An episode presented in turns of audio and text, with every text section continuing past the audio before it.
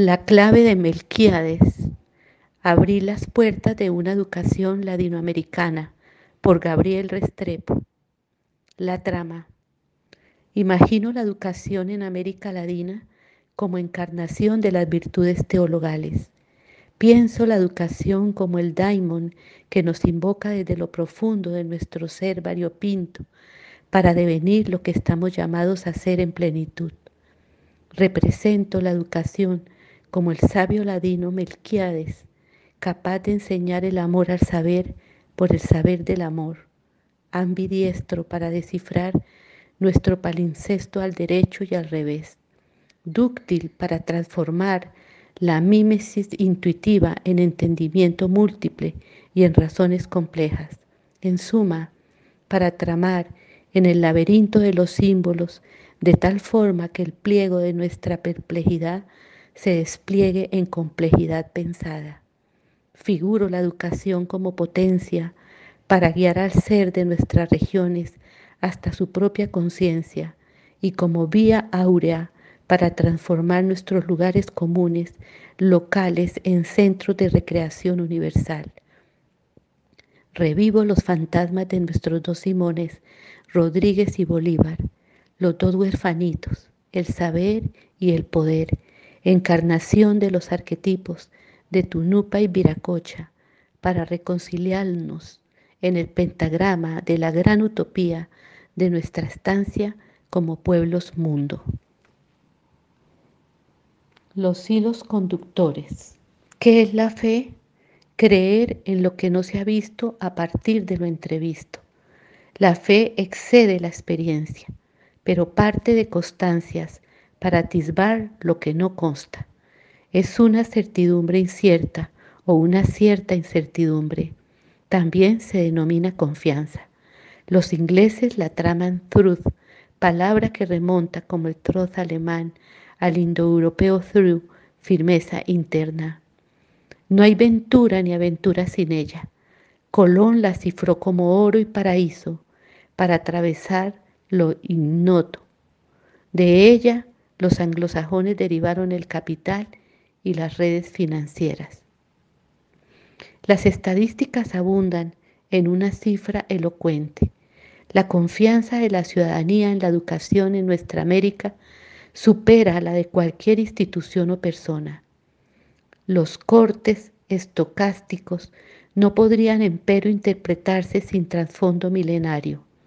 Hoy se revalora el papel de la educación en la formación de mayas, incas, mexicas o chipchas.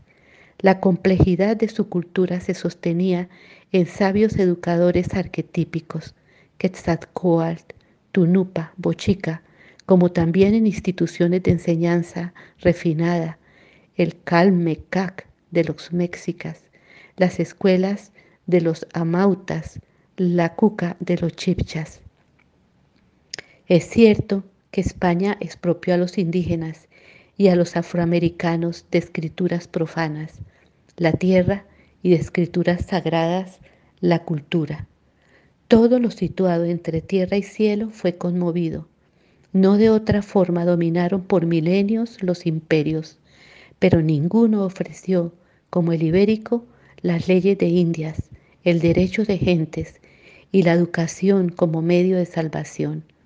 En ello se cifró la diferencia entre castas hindúes y americanas. No era necesario morir para renacer en otra posición social. Nuestra independencia fue una obra de la educación antes que de la política o de la guerra. El reclamo por las luces precedió a los cabildos y a las milicias. Al recrear al Emilio en la educación de Simón Bolívar, maestro y discípulo prefiguraron en la emancipación mental la independencia política. Las exploraciones de Mutis y de Caldas encarnaron el sapere aude del poeta Horacio, que postulara Kant en 1784 como señal de mayoría de edad. Caldas, Espejo, Artigas, Sea, Bolívar, Bello, Simón Rodríguez, Camilo Torres, Juan Engaña, Miranda, Martí entre tantos otros, derivaron de la educación y de la ciencia el memorando de agravios, pero aún más el ideario de las nuevas naciones. En nuestra vida republicana, los momentos más iluminantes son aquellos donde poder y saber se aliaron, como lo prefiguró Bolívar en el discurso inaugural del Congreso de Angostura el 15 de febrero de 1819, como ratificó Andrés Bello en la inauguración de la Universidad de Chile el 17 de septiembre de 1843, o como lo refrendó Justo Sierra en la inauguración de la Universidad de México en 1910, o en el prodigioso movimiento de la Reforma de Córdoba en 1918, o en las obras de Faustino Sarmiento, Gavino Barreda, Vasconcelos, Damaso Zapata, Manuel Ancísar y tantos otros. La fe tiende al futuro, pero la esperanza es más que la espera, porque debe obrar a favor del advenimiento de una promesa, el regreso de Quetzalcoatl como la sabiduría, el cumplimiento de los derechos de gentes con la realización de los derechos humanos, entre ellos los propios de la educación y cultura, una segunda emancipación, la de los condenados a dos veces cien años de soledad, por medio de la educación, la ciencia y la cultura, mediante un nuevo, nuevo sapere aude de creación colectiva. No se necesita para ello otra revolución que la propia de la caridad. Su nombre griego era el amor. El amor, enseñaba Diótima, era un daimon, aquel que enlazaba lo distinto y aún lo opuesto, hijo de Poro la riqueza y de Penía la indigencia. Todo y nada. Oxímoron. La condición de daimon es religiosa en los dos sentidos que se arguyen como etimología de la palabra relegere, el más probable, leer y releer, a punta de inteligencia, que es intus legere, leer dentro de sí, primera condición para saber descifrar el mundo, o en otro sentido, religión es religare, como puntada que entrelaza polaridades en un pensamiento incluyente. El nombre contemporáneo de la caridad es una solidaridad sabia, aquella que junta el reconocimiento derivado de la justicia abstracta y de las luchas por el poder. El Anmerkennen hegeliano, con la ética de benevolencia o epiquegia griega, fundada en la catarsis, la sophorzaine, la anagnórisis.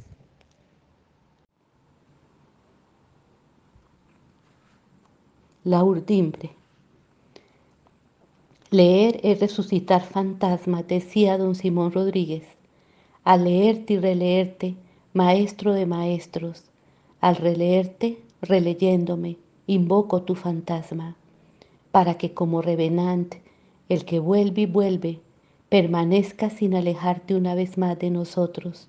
Tú, encarnación de tu nupa, con la cruz a cuestas del suyo, en esta América meridional tan descosida a veces, porque somos pueblos a la deriva, como aluviones del mundo, fundados en el desplazamiento, en el descentramiento y en la perplejidad de lo ficticio. Desplazados fueron españoles, indígenas en su propio suelo, africanos desterrados, y porque nuestro devenir es la fluctuación, metecos universales, Cambiamos de tierra, de dueños, de destinos, de sentidos. Nuestro centro siempre está en otro lugar, más allá, esquivo, lejano. Somos donde no estamos y no estamos donde somos, como dice Edgar Morán de sí mismo en mis demonios, comillas, pertenecía a aquello a lo que no pertenecía y no pertenecía a lo que pertenecía, cierra comillas tomamos otro continente por nuestro contenido, desde el equívoco maravilloso de Colón. No hemos vaciado nuestro devenir en la propia fragua, existimos desde el barroco americano y con mayor razón a lo largo del neobarroco republicano en las nebulosas de aquello que los portugueses llaman lo feiticio. Empero, no hemos llegado a parecernos a un mundo que es el mismo desplazado, descentrado y virtual. Así nuestros padecimientos seculares pueden trocarse en pasiones creativas. Si hallamos la clave, si encontramos la escala de nuestro propio pentagrama en el concierto de la música del mundo y del cosmos. Nuestro destino no es manifiesto, es laberíntico, complejo, fantasmal, como la comala de Rulfo, entre el linde o limbo de vida y muerte, en el tiempo verbal que escribiera Andrés Bello como el copretérito, un tiempo que pasa sin pasar y en el cual el pasado se representa como teatro circular. Vivimos el duende que describiera el poeta Federico García Lorca en trance en éxtasis, en genesíaco apocalipsis. Somos el más intrincado palencesto. Los manuscritos de nuestra memoria son como hojas no numeradas que vientos de agosto dispersaron por los cuatro costados. Nicolás Abraham y María Toroc acuñaron la palabra critóforos para aquellos que guardan el nudo gordiano de una infancia gravosa mantenida como un secreto, incluso para su propia conciencia. Como ellos, cargamos a cuestas un inconsciente hechizo, el mismo que fuera anunciado como desgarramiento por Simón Bolívar en su carta de Jamaica.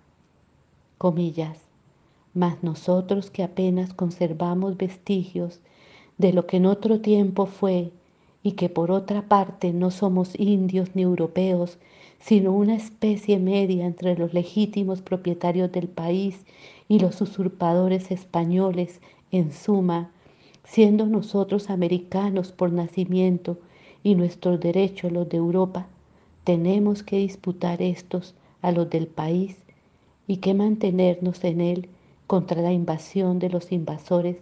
Así nos hallamos en el caso más extraordinario y complicado. Cierro comillas.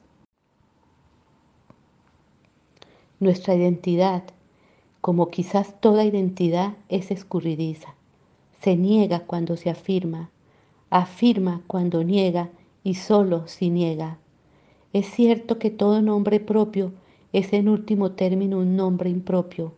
El nombre de América, por ejemplo, nos inició en lo ficticio porque fue celebrar el triunfo del mapa sobre el territorio, del cosmógrafo sobre el explorador.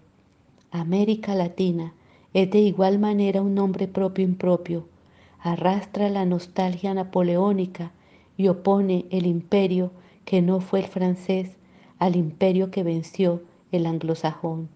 Waterloo precedió nuestro bautizo antes que nuestras propias batallas. Como estableciera el gran ensayista Arturo Ardao, el nombre fue acuñado en 1857 en el poema Las dos Américas del colombiano José María Torres Caicedo. No lo dijo el ensayista uruguayo, pero nunca uno de los peores poemas del mundo produjo tantos efectos. Comillas. Rica, potente, activa y venturosa, se levanta de América en el norte una nación sin reyes y sin corte, de sí señora, esclava de la ley, débil ayer, escasa de habitantes, al ver que a Albión su libertad robaba, atrás gritó, la servidumbre acaba, porque hoy un pueblo se proclama rey. Por fortuna el modernismo sepultó tan cansinas estrofas, pero quizás sería menester retornar a los ripios para separar el don del veneno. Afirmamos nuestra identidad por oposición radical a otros, un mundo anglosajón que persistimos en desconocer como ocurre de allá hacia acá. Somos, por supuesto, latinoamericanos y con no poco honor y rememoración, no solo porque del latín provenga nuestra lengua romance, sino por algo más. Vivimos en la órbita de la Neida y de la Divina Comedia Virgilio y Dante nos llevan de la mano a través de un infierno y un purgatorio que se representa una y otra vez. A diferencia de la Iliada y de la Odisea, épicas de vencedores, nos hemos identificado con la Eneida, la época de los desterrados y de los vencidos, pese a que, bien vista la historia, nuestras guerras de liberación, las antiguas y las nuevas, repliquen sin cesar las gestas napoleónicas y aún más los manuales de las guerrillas españolas contra la invasión francesa, como si la guerra troyana, tal como lo dice Borges en uno de sus poemas, rebrotar a través del tiempo y del espacio una y otra vez como el juego del ajedrez. Somos anacrónicos, como lo advirtió Gabriel García Márquez, quien quizás sacó a Macondo de la entraña de la cueva de Montesinos. No significa poco, según veré, pensar, al menos en lo ficticio, que reencarnamos a Eneas treinta y tres veces llamado el piadoso, y no a Odiseo, paradigma de fuerza, engaño, astucia y abandono, pese a que el mundo todavía se guíe por él. Pero sea como sea, somos más que latinos americanos, somos ladinoamericanos, y por esta latinidad excéntrica y fronteriza, la del gran Séneca, provenimos de un cosmos vecino del prodigioso caos tan semejante al nuestro. Basta situarse en la Córdoba del joven Maimónides, digamos en el año de 1150, entonces la ciudad más grande del mundo, e imaginarse en la encrucijada, quadrivium, formada por el choque de las tres religiones del libro con el pensamiento aristotélico. Duda de cada una de las religiones y de las otras, duda de la filosofía, duda de la duda, y duda de aquel que duda. La guía para perplejos del gran sefaradí fue como un albor de la modernidad por su reflexividad y una que debemos reeditar con nuevas letras e inédito espíritu para conjurar la perplejidad de nuestros tiempos. En el tráfago de tantas lenguas y tantas culturas, Maimónides precedió al ladino que se afirmaría en la Toledo de Alfonso el Sabio como prototipo que en los bordes lingüísticos y culturales poseía la potencia y la sabiduría de las traducciones múltiples. De aquella cuna del romance, cuando la lengua de la madre es la madre de la lengua, como indicaba Heidegger, queda el idioma ladino, tan pleno de amor y de ausencia, el que canta el poeta argentino Juan Gelman pero es, resta algo más decisivo, el concepto proteico del ladino como ser en el borde de distintas etnicidades, lenguas y culturas.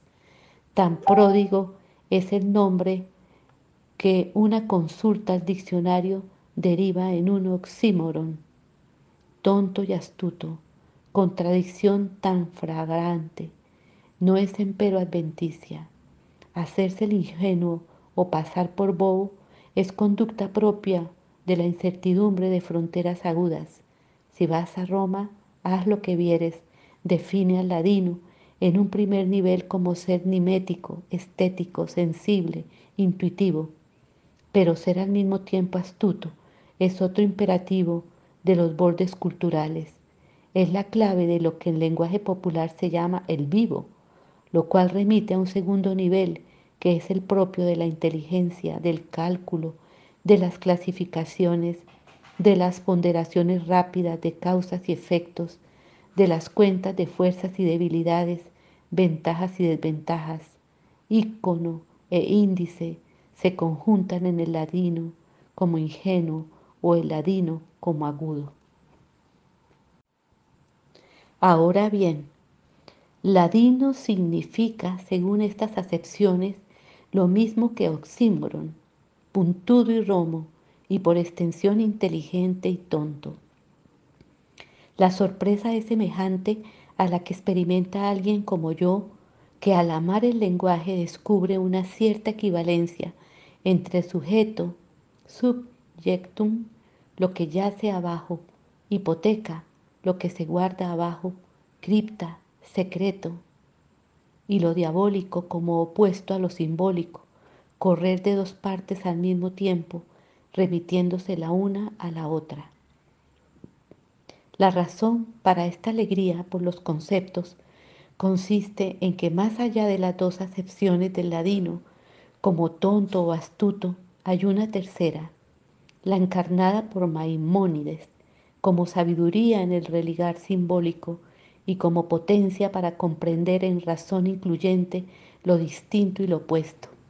Es, si se quiere, la aurora segunda de la complejidad en la historia del pensamiento mundial, después de la eclosión de la misma, con el concepto de armonía griega, ensayo por expresar en el lenguaje la tremenda contradicción entre el derecho divino y el humano, entre mitología y filosofía, entre Oriente y Occidente, entre justicia benevolente y justicia abstracta, entre economía y crematística, entre ibris y soforcine.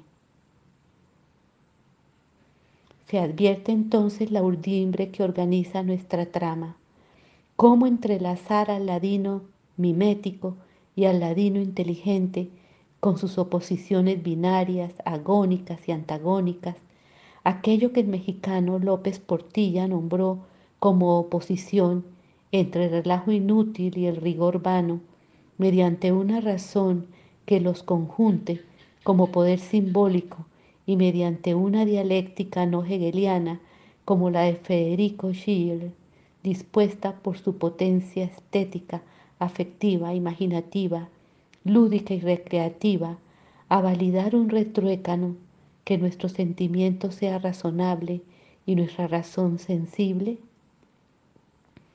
Nuestras fronteras étnicas, lingüísticas y culturales se multiplican respecto a las existentes en Córdoba o en Toledo. Somos ladinos a la enésima potencia.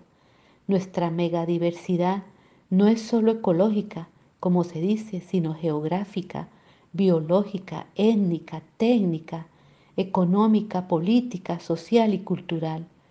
Nuestra perplejidad es mayúscula frente a la experimentada por Maimónides. Vivos y bobos, astutos y tontos se prodigan en el tráfago intercultural. No hay que reprocharlos, unos imaginarios de larga duración caracterizados por creencias maximalistas y éticas minimalistas. El Catecismo de Astete de 1599, forjado en el espíritu militante de tres guerras, musulmanes, protestantes, indígenas remisos, y el Manual de Urbanidad y Buenas Costumbres de Manuel Antonio Carreño de 1852, sin ágora y sin cama, y por tanto sin ética pública o privada, para afrontar las diferencias, ética reducida a etiqueta y moral a moralina, crearon un vacío en el cual, como en el infierno de Dante, se muerden y remuerden victimarios y víctimas. No por azar los dos textos han sido no solo los más reeditados en América Latina, sino los más encarnados. Se trata, por supuesto, de una exageración, pero una que no es del todo excéntrica si se juzga con estos conceptos la obra cumbre de la literatura colombiana, Cien años de soledad. Lo que falta entre el Génesis y el Apocalipsis de la obra es el amor. Lo que sobra es la soledad.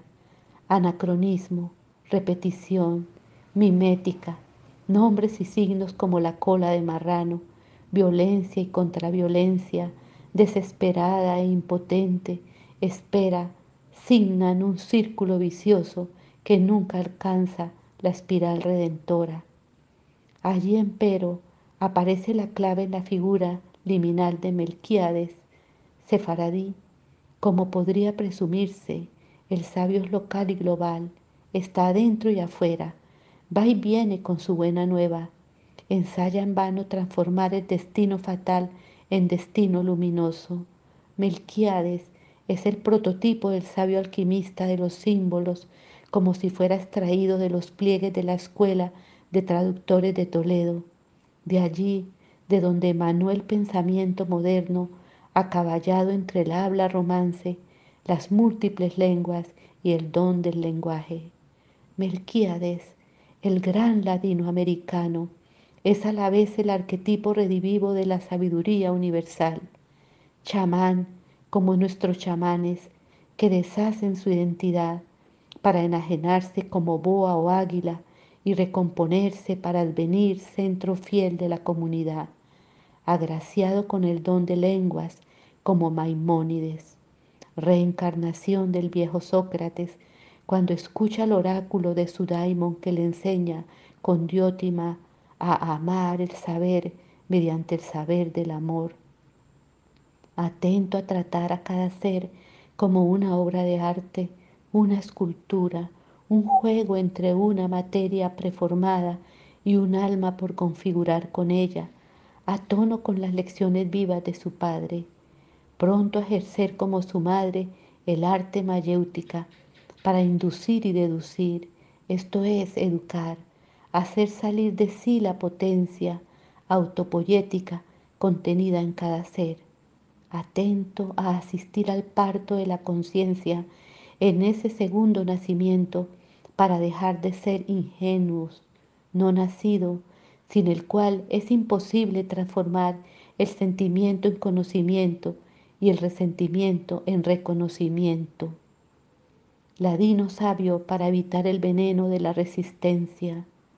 Resistiré, siempre mimética y envenenada por aquello a lo que se opone, la fuerza, la violencia, el engaño y adoptar la disidencia. Disidere como cambio de lugar, topos, y muda de lugares comunes de la retórica, tropos, daimon, genio o duende, que ascienden y descienden de lo singular a lo universal y de lo general a lo irrepetible, de lo homogéneo a lo heterogéneo, como si se tratara de los mensajeros, angeloi de la escala de Jacob, situados entre lo global y lo local, movidos por el principio de fineza de Pascal o el principio kantiano de afinidad.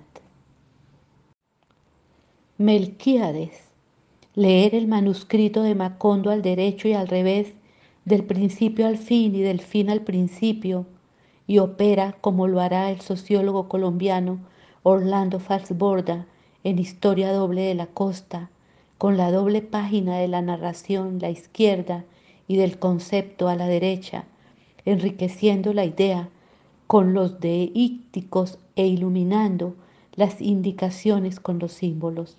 Particulares y universales componen una partitura musical guiada por un axioma de benevolencia y como termina la obra con un canto al retorno a la tierra. Que estas reflexiones no sean banales, lo asegura la indagación del matemático semiólogo y filósofo colombiano Fernando Salamea, hijo de aquella ánima inolvidable de América Latina, la crítica de arte y novelista argentina Marta Traba, y ahijado del formidable crítico literario Ángel Rama. Fernando estudió el corpus de la literatura y de la crítica literaria de América Latina entre los años 1920 y 1980.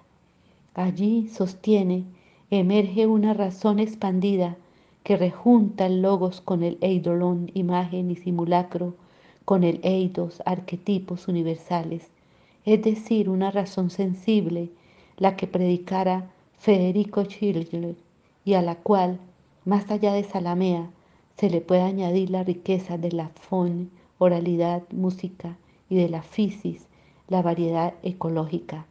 Es una razón potente que por ello mismo esquiva el falso dilema de modernidad y posmodernidad porque acepta la búsqueda de universales sin absolutos, pero al tiempo ama lo singular y pasajero sin declinar los ensayos de síntesis. Surgen de allí muchas preguntas, pero una es fundamental. Si ya somos universales y creativos en letras y artes, ¿por qué no en educación, ciencia y cultura? Y si se quiere en política, de esta pregunta emana un camino de indagación no poco recorrido ya, cuyos mojones se acotan enseguida en lo tocante a la educación. las puntadas para una catarsis. No nos falta más purgatorio, sino purga de conceptos. Cada cual y todos en conjunto heredamos del pasado un gift en el sentido homeopático de los europeos, veneno según la acepción alemana, dono regalo según la palabra inglesa. La tarea de nuestra vida es transformar el veneno en don, el destino fatal en designio creativo, los círculos viciosos en virtuosos. 1. La primera senda por recorrer es situar la acción social en el balance entre lo racional y lo afectivo. Postulamos en consecuencia una teoría de la acción social como drama, sea tragedia o comedia.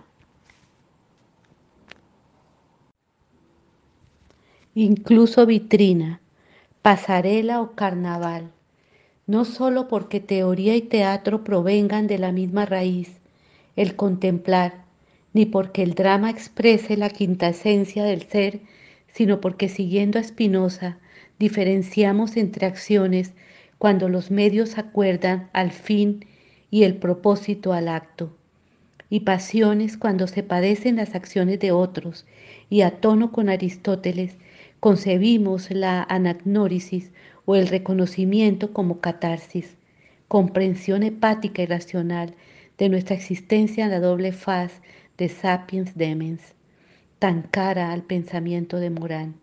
La acción social como drama transcurre en escenarios, tiempo y espacio, con dramatis personae, sujetos, familias, comunidades, actores, con nudos, tramas y peripecias determinados por la estratificación en función del poder político, el poder económico, los poderes del saber, allí donde se inscribe la educación y los poderes mediáticos, en las cuales se juega la lucha por el reconocimiento, articulados o puestos en contextos por libretos o guiones, las significaciones culturales. 2. La segunda tarea de esclarecimiento conceptual es concebir la educación de un modo amplio con el concepto de socialización. Los muros de la escuela no pueden sostenerse más con una suerte de exclusión o de reclusión de la existencia. La película de Wall del grupo Pink Floyd simbolizó el anacronismo de los ladrillos escolares. Si la escuela, el colegio o la universidad no aprenden de sus contextos aquellos con los cuales están entretejidas, su labor será obsoleta. A la educación formal en ninguno de sus niveles no ingresan tablas rasas. La socialización familiar es radical porque imprime un doble registro por la composición única de cromosomas de pares impares como son los padres, el sujeto se inscribe en el genoma como semejante o símil en el genotipo y disímil o único en su fenotipo.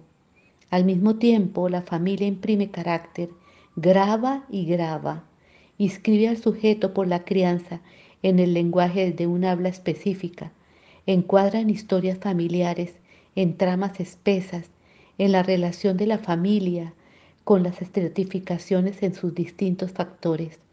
Compone un sujeto irrepetible en función de su ordenamiento ante la alianza de sus padres, ante la filiación y ante la fratria orienta el paso del sexo al género, subordina al sujeto a un etos mediante el imprinting cultural, prefigura el hábito del individuo y con él su predisposición a responder de determinado modo a la aventura de la vida en una palabra predestina. Ni la escuela, ni el colegio, ni la universidad pueden prescindir de la historia de los sujetos, de su arqueología.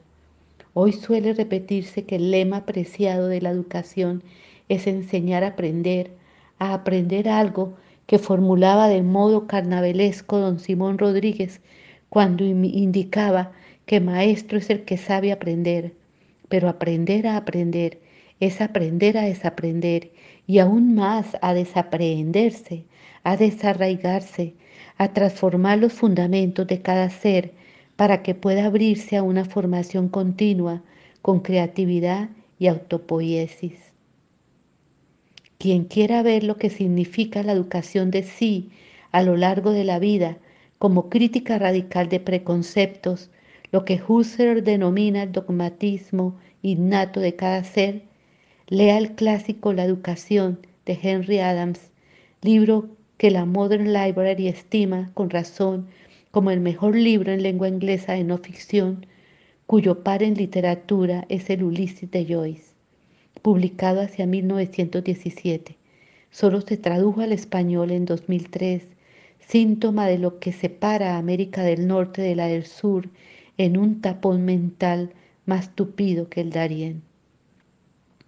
Nada cambiará en el fondo de los sujetos si no se articulan las bisagras entre educación formal y socialización radical o familiar.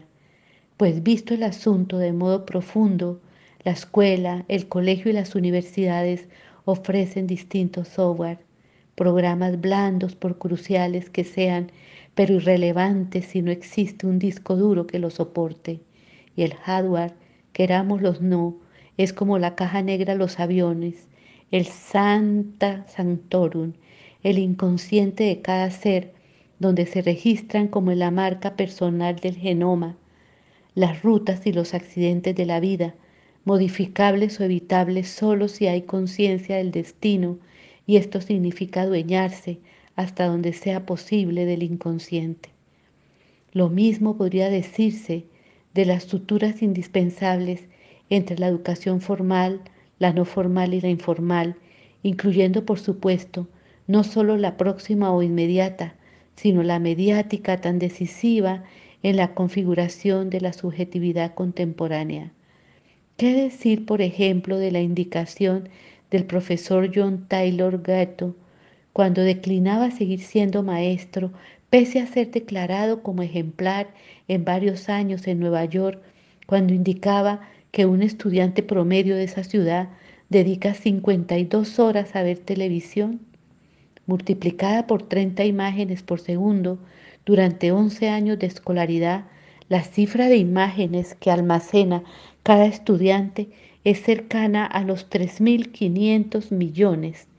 La experiencia vista y oída de modo inmediato, la vivida, la experiencia leída o la experiencia imaginada a partir de la lectura sucumben ante Quijotes redivivos de la imagen con el agravante de que hemos aprendido a trazar la distinción entre ver, mirar y columbrar, como tampoco aquello que va del oír al escuchar y al auscultar. Actos fisiológicos o sensitivos los primeros, intelectivos los segundos, se potencian como razón en los terceros, a falta de los cuales somos como, comillas, los dormidos despiertos, cierro comillas, que recreó el poeta Leopoldo Lugones en el 3. La tercera llave para una transformación es comprender la enseñanza como una traducción semiótica de la cultura. Enseñar proviene de insignum, indicar el signo. Aprender es a su vez incorporar, encarnar. Todo ello significa que el sema arraigue en el soma, en la más antigua tradición de el graticlo, el cuerpo es la tumba del significado, o de San Juan, el verbo se hizo carne. Ello precisa disponer de un concepto antropológico de la cultura, como el expuesto por Clifford Geertz, precisado como tejido de significaciones. A mi ver, son cuatro los órdenes de significaciones, conjunto de códigos, ideas, símbolos, Primero, científico, tecnológico, técnicas. Segundo, expresivo y estéticas como los lenguajes y los estilos de vida, y como artes, letras y artificios, como la moda, la cocina, la belleza, las artesanías. Tercero, integradoras, como la ética, la moral, el derecho y los códigos de comportamiento en la vida cotidiana. Cuarto, profundas, como los mitos, las ideologías, los imaginarios, la religión, la filosofía y la sapiencia. Como ha indicado Morán, la cultura es lo que está tejido junto como ordenamiento de símbolos. Una vez más, la imagen del ladino sabio, con su propiedad de traducciones múltiples, adviene como arquetipo, y un corolario, los saberes estimados uno por uno, no son sabiduría. El concepto de sabiduría supone una complejidad de un orden correlativo en la sincronía de las distintas significaciones culturales y en su relación con los sistemas y con el mundo de la vida. Cuarto, la cuarta puerta de ingreso a una nueva educación es una crítica a la pedagogía tradicional y una apertura hacia nuevos modos de encarar relaciones abiertas de enseñanza y aprendizaje. Pedagogía proviene de paidos again, conducir a los niños. Pedagogo era el famulus que llevaba a los niños a la escuela. Alumno proviene de alere, el famulus alimentado en casa. Pese a todas sus reformas, la pedagogía arrastra el veneno imperativo, el vicio de una domesticación ejercida por el de déspotes, el amo. Por más variaciones, la pedagogía cosifica porque enseña un saber impersonal de un modo impersonal. Tiende a la instrucción, concibe la educación como sacar a la fuerza en lugar de hacer salir de sí.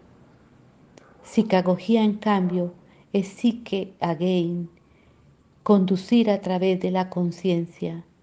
El concepto rescatado por Foucault de Grecia y Roma implica a tono con el estoicismo un cuidado de sí correlativo al cuidado del otro y como en el arte mayéutica una búsqueda de una verdad de vida o muerte porque surge de la experiencia total del maestro con el saber.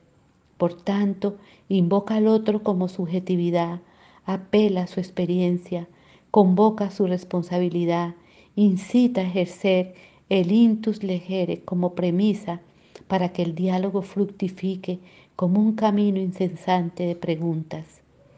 Se podría añadir la mistagogía, cuyo significado es guiar a través de lo secreto, sin desdeñar saberes esotéricos o chamánicos, Aquí la premisa es de modo radical ontológica y el modelo deriva de la carta escamoteada de Edgar Allan Poe. Lo extraordinario, lo oculto, lo escondido, subyacen lo patente, radican en el lugar común. Nada hay menos trivial, agrego, que lo trivial. La palabra trivium que designa una encrucijada, tres vías, como triada significa tres caminos, si bien es un lugar común de encuentro, también es un espacio donde aparece lo aleatorio y sorprendente. Para ello se precisa aguzar el sentido poético o etnográfico, de modo que al ver se advierta y se columbre y al oír se escuche y se ausculte. 5. Una quinta entrada a una nueva educación radica en considerar a fondo la relación entre afecto y conocimiento en la perspectiva de Diótima, inducir el amor al saber por medio del saber del amor, el afecto y lo que está asociado a él, como los sentimientos, las emociones y las pasiones, no suelen ingresar a la escuela, como a veces tampoco el cuerpo. Un estudiante de un colegio indicaba en entrevistas que la escuela debería amoblarse con un perchero en la entrada donde se colgaran como abrigos los cuerpos de modo que solo ingresaran las cabezas. Si somos sapiens demens, ánima y ánimos, luz y sombra, no hay razón para que el daimon que nos sirve como sparring para el conocimiento propio sea mantenido en la penumbra secreta de cada sujeto escondido incluso de su propia familia. 6. El sexto aldabón da una vida de validez universal. Hasta el presente, el camino imperial del mundo se ha guiado por la metáfora cibernética, transformar energías en información en control mediante dispositivos piramidales o de red, retóricas imperativas o de instrucción, lógicas de acumulación, de plusvalor, acompañadas de minusvalía, de quienes se extrae como hoy la energía psíquica, inequidad en los retornos, centralidad del poder y dispersión de la multitud.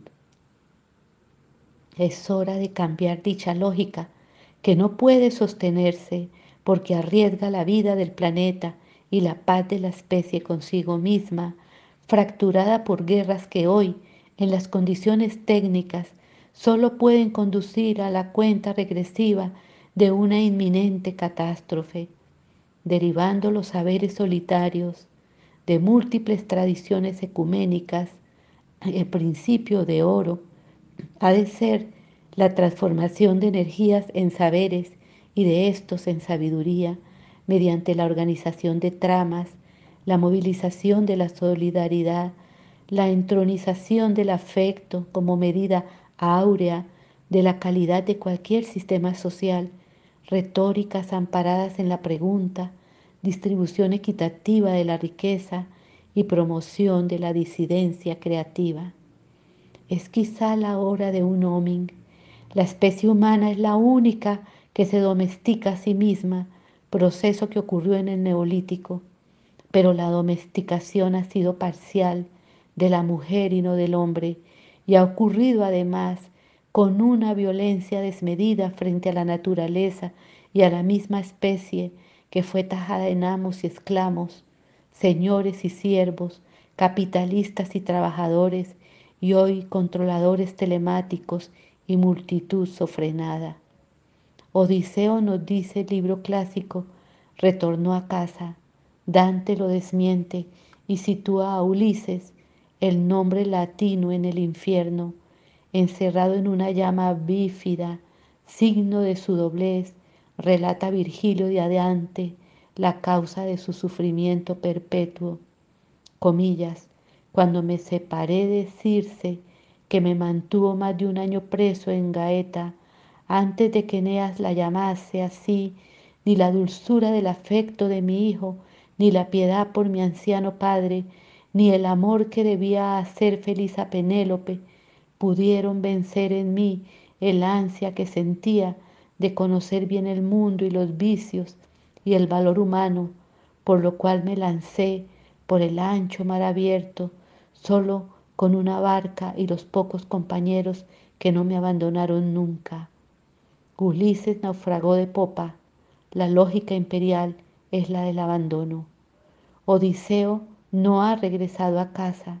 Hoy todos somos telémacos entre Itaca y Troya, entre el mito matriarcal y el patriarcal, entre lo local y lo global, casi huérfanos por partida doble, ayunos de archivos, pese a una inmensa información, vamos en un vaivén a la deriva de la guerra externa de Troya y la interna desatada por los pretendientes. Es hora de un retorno a la casa global, a la ecumene, guiado por el Selmutsuch, por el Heinwech, por la esperanza de quienes faltos de serenidad y de cobijo somos homeles.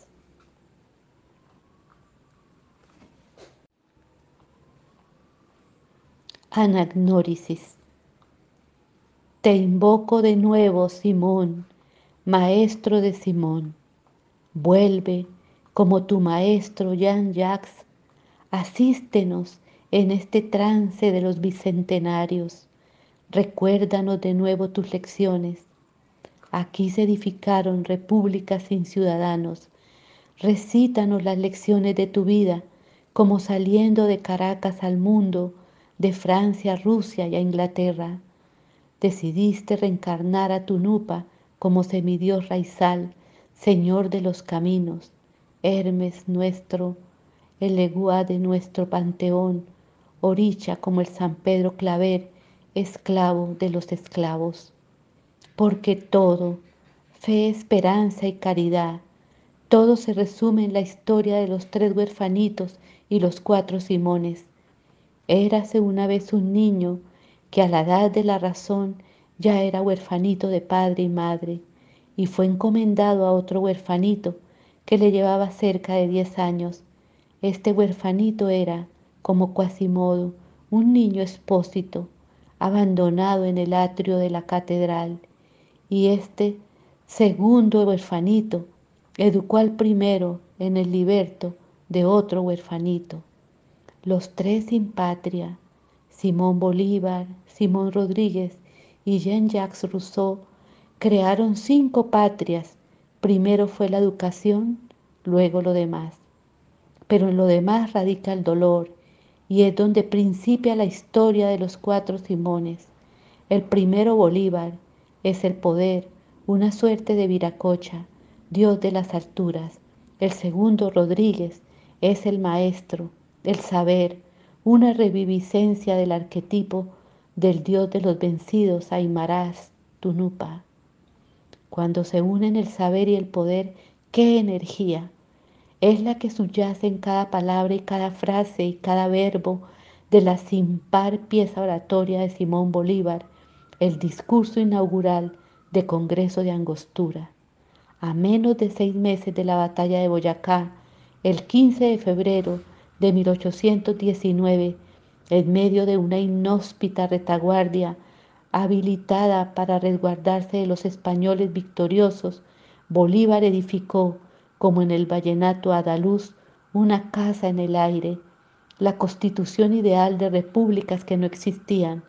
Por su boca hablaba el espíritu, es decir, Melquiades, Simón Rodríguez, Sócrates, todos los fantasmas de la sabiduría si no fundamos la soberanía política en la educación del soberano, decía, nosotros, acostumbrados por largos años a cruentas guerras, tomaremos las armas contra nosotros mismos, añadía. Es necesario fundar la educación como cuarto poder público. Grandioso. Y empero, Simón Rodríguez vagó, desoído y tratado como niño en las antiplanicies andinas, viviendo de fábricas de cebo y de sus clases cuando las solicitaban. Simón Bolívar murió desengañado en el norte con la vista puesta en Europa. De su separación se engendraron otros dos Simones, Simón el Bobito como patria boba o patria vieja por contiendas fratricidas, y Simón Simonía, prototipo de quienes trafican con lo sagrado, los dineros públicos. Simón, maestro de Simón, convoca de nuevo a tu discípulo esquivo, recítale de nuevo la guía del Emilio, desanda el camino, aconsejale que las guerras se curan con la paz y con la cultura. Vuelve. Gabriel Restrepo, de Bogotá.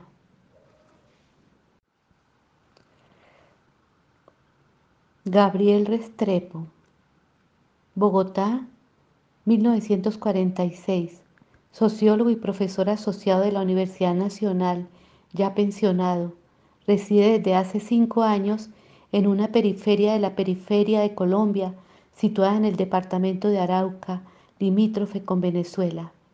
En la actualidad es el vicepresidente ad honorem del recién creado Instituto Alter Forum de Estudios del Sahara, Al Andaluz. Ha publicado más de 40 libros y de 140 ensayos en ciencias sociales y letras. Es el autor de una teoría dramática y dramática de las sociedades que viene desarrollando desde hace muchos decenios. Cuenta con 12 libros de poesía lleva diarios desde el año 1963.